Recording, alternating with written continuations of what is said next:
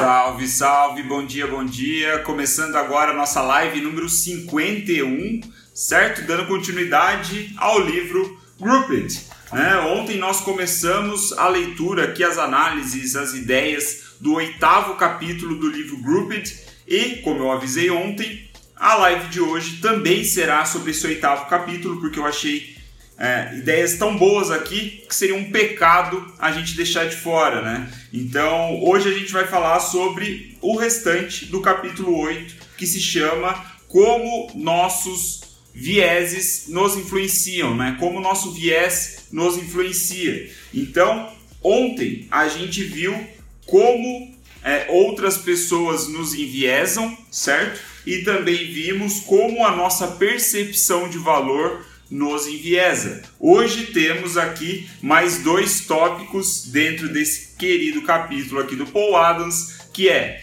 nossos hábitos nos enviesam e estímulos ambientais nos enviesam. Então a gente vai ver essas duas perspectivas. Eu espero que a live aqui fique mais direto ao ponto, né? Não fique tão longa quanto a de ontem. Vamos tentar, né? Sempre tentando melhorar um dia de cada vez. Bom dia pro pessoal que tá entrando, o Heron, a Rafa, a Aurínia Crafts, Marcelão.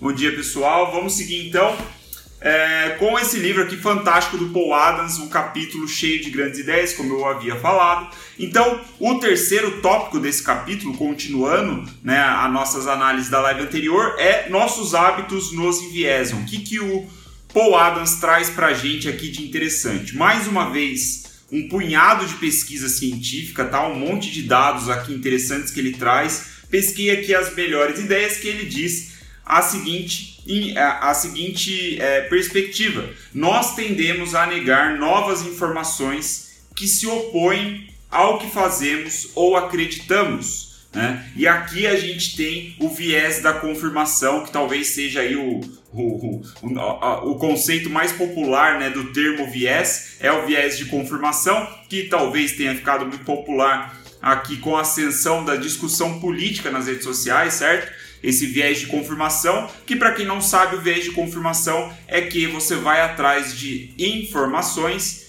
que é, estão de acordo com o que você acredita, né? com o que você já sabe de repente. Então, no, ele até cita aqui o cenário político, tá? Ele fala que isso explica é, a polaridade política, né? O fato de ter esquerda e direita e coisas do tipo. Então, quando você é de esquerda, naturalmente você vai buscar mais informações que é, dão base, dão força para toda a linha argumentativa de esquerda que você já concorda. Da mesma forma, se você é de direita, você busca informações, busca fatos, né? busca é, considerações relevantes para embasar cada vez mais o seu posicionamento de direita. Esse é o viés de confirmação, mas que não só está na, no fato é, do, do, campo político, como está em toda a nossa vida. Né? Então isso está, é, isso está inserido em nós como hábitos, né? é hábitos de crenças, né? hábitos é, de, do que a gente acredita, do que a gente faz. E aí ele traz uma, uma perspectiva interessante. Né?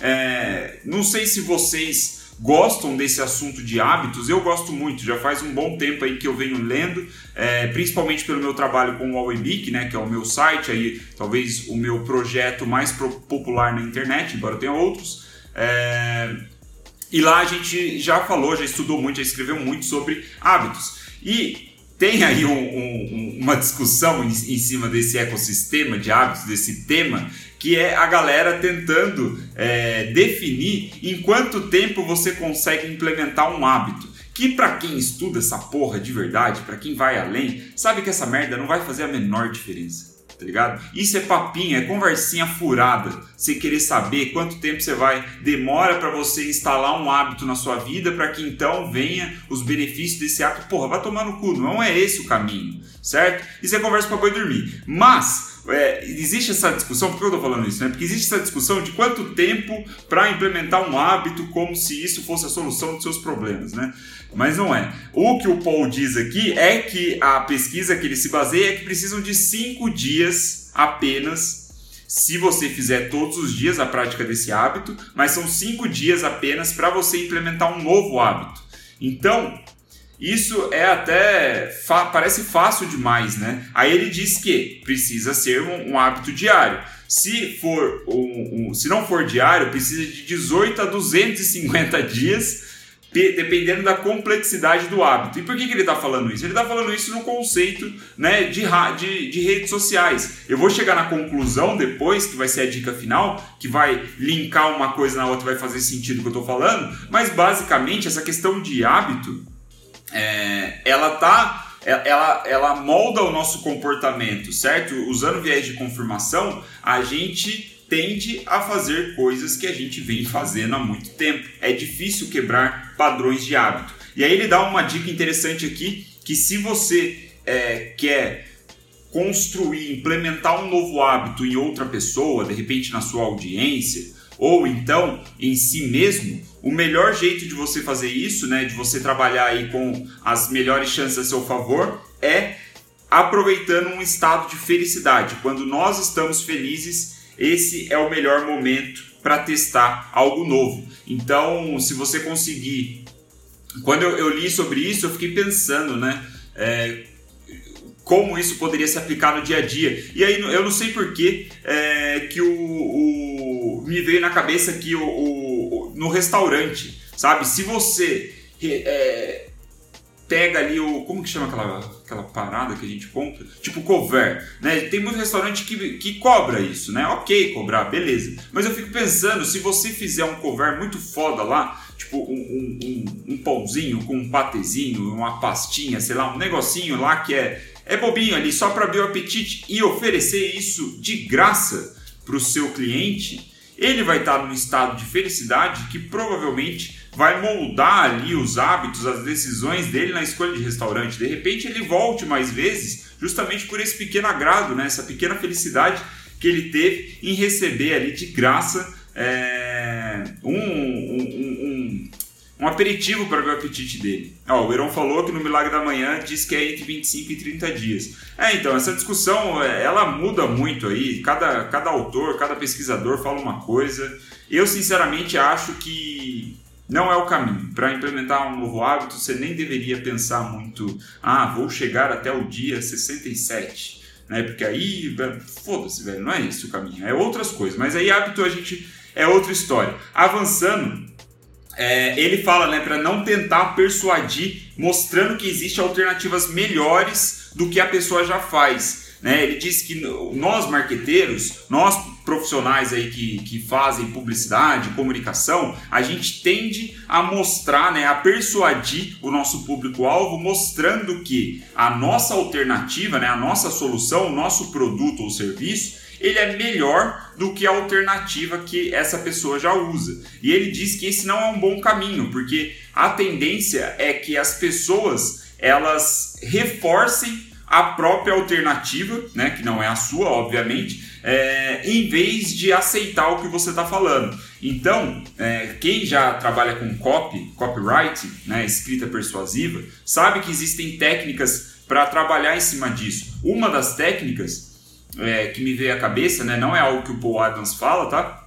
Mas foi algo que eu lembrei, é o seguinte: é, em vez de você posicionar a sua solução, o seu produto como uma melhoria do que já, existe, você apresenta como algo completamente novo. Né? Isso é interessante. Não é que o, o, o seu público-alvo ali ele vai estar tá fazendo um upgrade né, da, da, sua, do, do, da solução que ele já usa com a sua solução. Não é isso. Você vai apresentar como algo completamente novo, algo que ele nunca testou na vida. Então ele não é apenas melhor, ele é novo. E isso é um, pode ser um. É, pode ser um, um, um, artifício que você usa aí na sua comunicação que pode trazer bons resultados, né? levando a teoria para a prática. Então, é, como a gente avança aqui, ele fala né, que existem três formas primárias de encorajar as pessoas a mudarem o seu comportamento. Né? Como a gente está falando de hábito, a gente está falando de comportamento e atitude. Né? Não vou entrar, entrar muito nos detalhes das pesquisas, ok? Para a live não ficar muito pesada, mas eu trouxe aqui três, ah, ou melhor, trouxe uma grande ideia sobre essa mudança de comportamento que é bem interessante, né? Como que a gente pode então encorajar a mudança de comportamento nas pessoas? e aí você leva isso para sua prática, né? Você vê como você pode adequar isso no seu conteúdo ou na sua comunicação, no seu projeto, certo? As três formas são as seguintes: a primeira é mudar o ambiente. Esse é, essa é a forma mais poderosa de é, encorajar mudança de comportamento. Quando você muda o ambiente da pessoa, e aí cabe você refletir como você pode fazer isso, se é viável você fazer isso com o seu público, mas mudança de ambiente é o mais poderoso para incentivar é, mudança de comportamento, porque o ambiente ele estimula, né, a novidade do ambiente já estimula isso e tudo mais. Então eu, eu trazendo aqui, fazendo um parênteses, eu estava vendo os stories do, do Ricardo Jordão, não sei se vocês conhecem o Ricardo Jordão, um cara muito foda, né, de vendas e tal. E aí ele faz lá aquelas sessões de pergunta e resposta, né? a galera manda pergunta para ele nos stories, ele sai respondendo. Aí teve um, um maluco lá que, que é, perguntou alguma coisa para ele que estava relacionado com o hábito. Eu nem lembro o que era, mas a resposta do Jordão que me ficou na cabeça e eu lembrei quando eu li isso é, sobre mudança de ambiente. Ele falou, cara, se você quer mudar, para de andar com seus amigos que você costuma andar, para de ir nos, lugares que você sempre vai. Se você puder, mude de cidade ou mude de casa. Você precisa de mudança de ambiente. Né? Essa mudança drástica de ambientes onde você passa o seu tempo, investe o seu tempo, é o que vai proporcionar aí um empurrão para você mudar o hábito, né? Então é interessante, porque agora eu estou vendo exatamente o mesmo argumento aqui no livro do Paul Adams. Eu vi o Jordão falando isso, eu achei legal.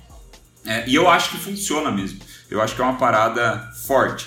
Mas esse foi o primeiro ponto. O segundo ponto é você aumentar a percepção de benefício em relação ao custo de ter um novo comportamento, né? de ter um novo hábito. Né? Então, o que, que ele quer dizer com isso? Ele fala que as pessoas elas tendem naturalmente a minimizar os custos e maximizar os benefícios. Né? Em qualquer situação, nós tendemos a fazer isso, nós procuramos isso. Então, se você é, é, conseguir imprimir essa percepção na sua mensagem, na sua comunicação e mostrar para as pessoas, olha, fazendo, é, você não vai ter quase risco nenhum, né, fazendo isso, mas por outro lado, você vai ter um benefício muito alto. E aí, de novo, trazendo a percepção de copyright, né, cartas de vendas, aí, vídeo de vendas e até o Fórmula de lançamento, não sei se tem algum aluno do Fórmula aqui ou algum estudioso do Fórmula, é, já deve ter percebido que isso é um gatilho mental muito poderoso, né?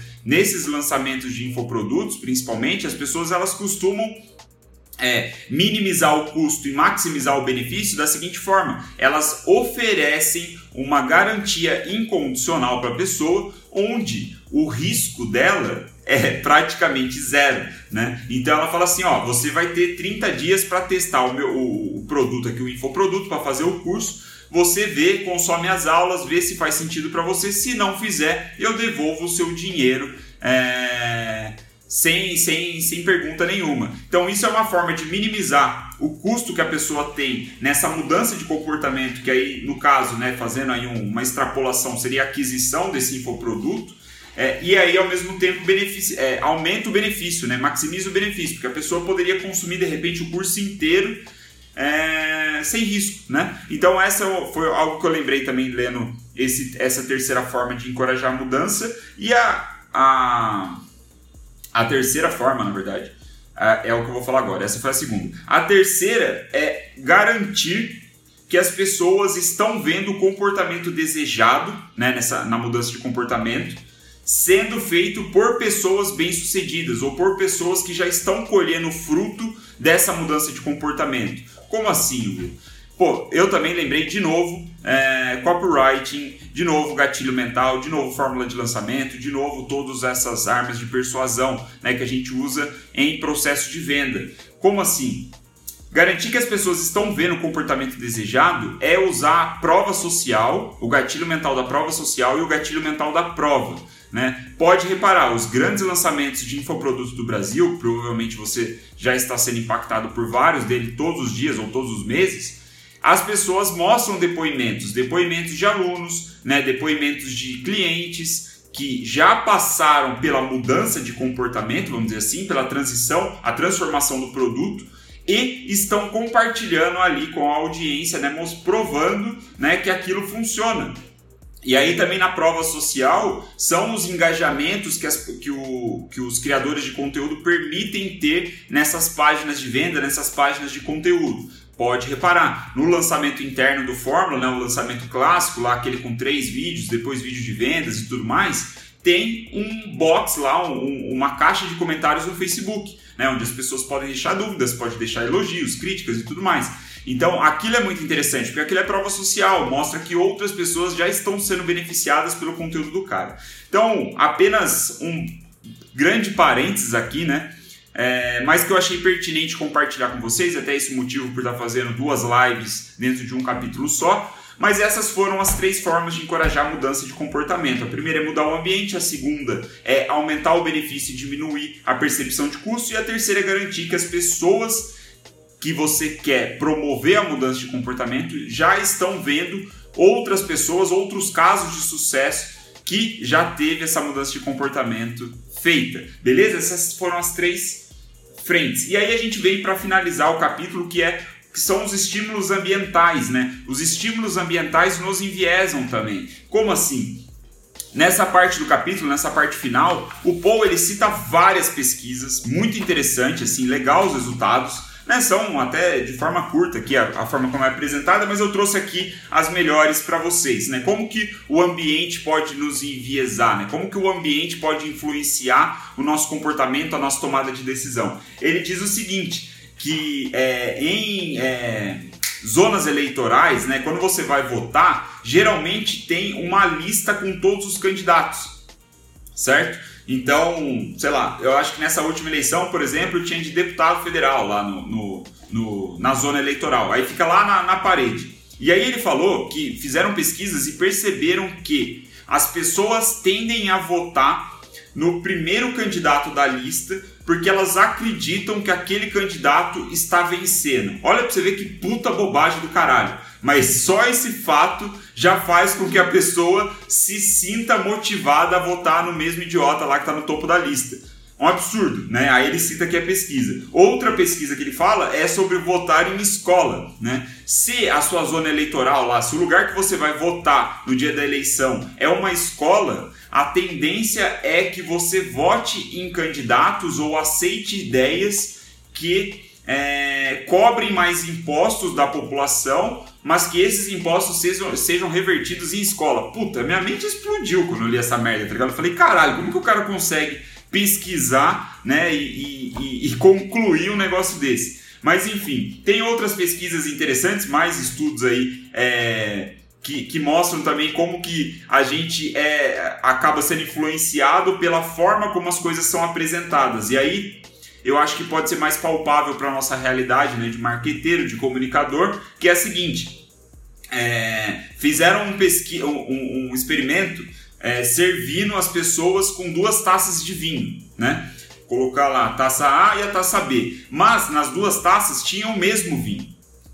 Só que o, o, os, é, quem era a, quem estava sendo estudado ali não sabia. Para eles eram vinhos diferentes, porque ele, o cara falou assim: ó, na taça A tem um vinho mais caro e na taça B tem um vinho mais barato. Aí mandava o cara experimentar. E aí eles, é, o que, que, qual foi a conclusão, né? Que as pessoas tendiam a preferir o vinho mais caro do que o vinho mais barato mas não era simplesmente ela, eles verbalizando isso, falando, ah, beleza, eu escolho o mais caro. Não era só isso. Eles também é, mediram, sei lá, ondas cerebrais aqui. Eles estavam medindo o cérebro, de repente, no, naqueles exames que o cara entra numa máquina, sei lá como é que foi. Mas ele diz aqui que o, o cérebro das pessoas também estavam mais alegres ali, mais felizes, tinham, sei lá, é, estímulos ali cerebrais que mostravam felicidade ou satisfação por consumir o, o, o vinho mais caro do que o vinho mais barato, né? Dito vinho mais caro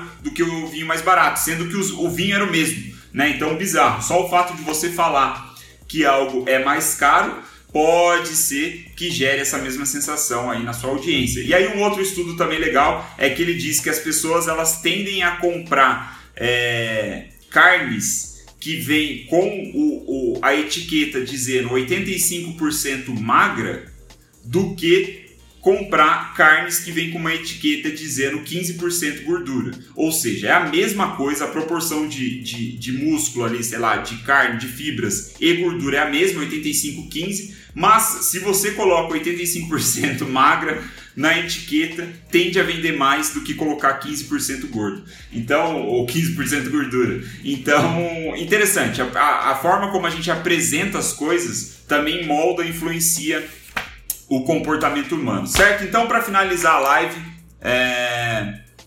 a gente vai para a dica final, para a conclusão aqui, né? Que é uma, uma própria conclusão do próprio a própria conclusão do próprio Paul Adams. Olha que frase excelente. É o, o próprio Paul Adams que conclui dessa maneira. Ele diz que aproveitar esses padrões de comportamento vai se tornar cada vez mais importante porque a informação que a gente tem disponível na internet, disponível na vida, né? Ela está ficando cada vez maior, certo? Então, se a informação está ficando cada vez maior para todas as pessoas, a competição para os negócios está aumentando consideravelmente. Então, se você considera e aproveita esses padrões de comportamento para entregar o seu valor de uma maneira genuína, né, uma maneira positiva, não, não é usar isso daqui para o mal, né, para ser um, um filho da puta, um cuzão. Não é essa a ideia. A ideia é que você aproveite esse padrão de comportamento para moldar a sua mensagem, a sua comunicação de uma forma que a informação que você está passando para o seu leitor, para o seu ouvinte, para o seu espectador, para o seu público-alvo, seja lá quem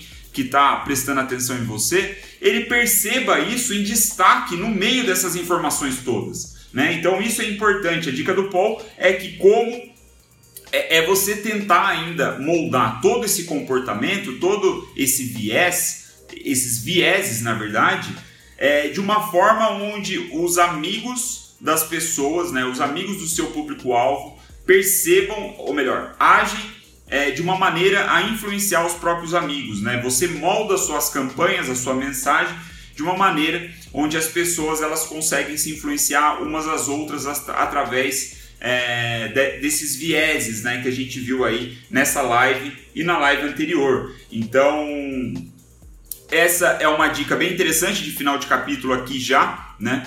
É, ele diz aqui né, para você pensar sobre como os amigos das pessoas publicam as coisas online, né? Como que isso pode preparar o comportamento da pessoa que você quer influenciar. E aí, um exemplo prático para vocês da minha live mesmo, das, da, da, disso que eu tenho feito no Instagram, é que eu sempre, nem sempre, mas quase sempre que eu recebo um feedback por DM, às vezes eu esqueço, às vezes, sei lá, tô fazendo outra coisa, mas quase sempre que eu recebo um feedback por DM, por mensagem privada, eu tiro um print mando para o meu story e depois eu destaco esse story e coloco lá no, no meu perfil o que eu chamo de combustível. É porque de fato é um combustível. O feedback para mim é um combustível. Esse feedback, essa troca de mensagens que eu recebo de vocês, né, muitos que assistem online, outros assistem depois. Essas mensagens que eu recebo de vocês, porra, é o que faz eu continuar fazendo. Né? Tô fazendo todo dia. Então isso é uma forma de me incentivar mas ao mesmo tempo eu não sou besta, né? Eu mostro isso para outras pessoas porque eu sei que isso prepara outras pessoas para assistir minha live. Né? É uma forma de influenciar o comportamento e de repente fisgar a atenção de outras pessoas. Então, parte eu estou fazendo sim, porque é algo genuíno para mim, é algo que eu curto pra caralho, é algo que me motiva, que faz eu seguir é, fazendo as lives, mas por outro lado eu sei que eu compartilhar esse tipo de feedback que eu recebo em um ambiente fechado, privado, também é importante, é interessante para que eu receba novos seguidores, novos é, espectadores aqui da live. Então, um exemplo prático aí de como que a gente pode usar esse, esses vieses, certo? E vamos finalizando a nossa live nessa terça-feira chuvosa aqui em São José dos Campos. Finalizamos o oitavo capítulo. Amanhã a gente vai ver o nono capítulo do livro Grouped. E na quinta-feira a gente finaliza já esse terceiro livro, cara. É, mais um livro para conta, velho. Vamos para a quarta temporada, né? Em breve, ainda essa semana. Amanhã vai ser bem interessante o nono capítulo aqui: Marketing e Publicidade nas redes sociais. Muito foda, você não pode perder. É um capítulo cheio de grandes ideias, cheio de dicas práticas. Lembrando que o Paul Adams, esse malucão aqui que escreveu esse livro, Group It, foi vice-presidente de produto do Facebook na época aí talvez chave para o crescimento exponencial do Facebook lá para 2011, 2012. E esse cara foi das, um dos líderes intelectuais que ajudou a criar o feed de notícias do Facebook como a gente conhece hoje, né? Quiçá o produto mais consumido do mundo todos os dias. Então, eu acho que a gente deveria ouvir o que esse cara tem para falar e amanhã a gente vai é, ter mais uma live fodida aí, certo? Valeu pela atenção, pessoal. Muito obrigado por quem viu, muito obrigado por quem para quem vai ver. E é isso. Se você puder compartilhar essa live com um amiguinho, né, mandar falar, dar uma olhada aqui no que esse maluco tá fazendo todo dia. Ele vai lá, lê um livro, lê um capítulo de um livro, faz uma live de 15, 20, 25 minutos e responde dúvidas ainda por DM. Olha para você ver. Que coisa de louco. Muito obrigado, galera. Valeu. Amanhã é nós, 9 e 3 da, da matina.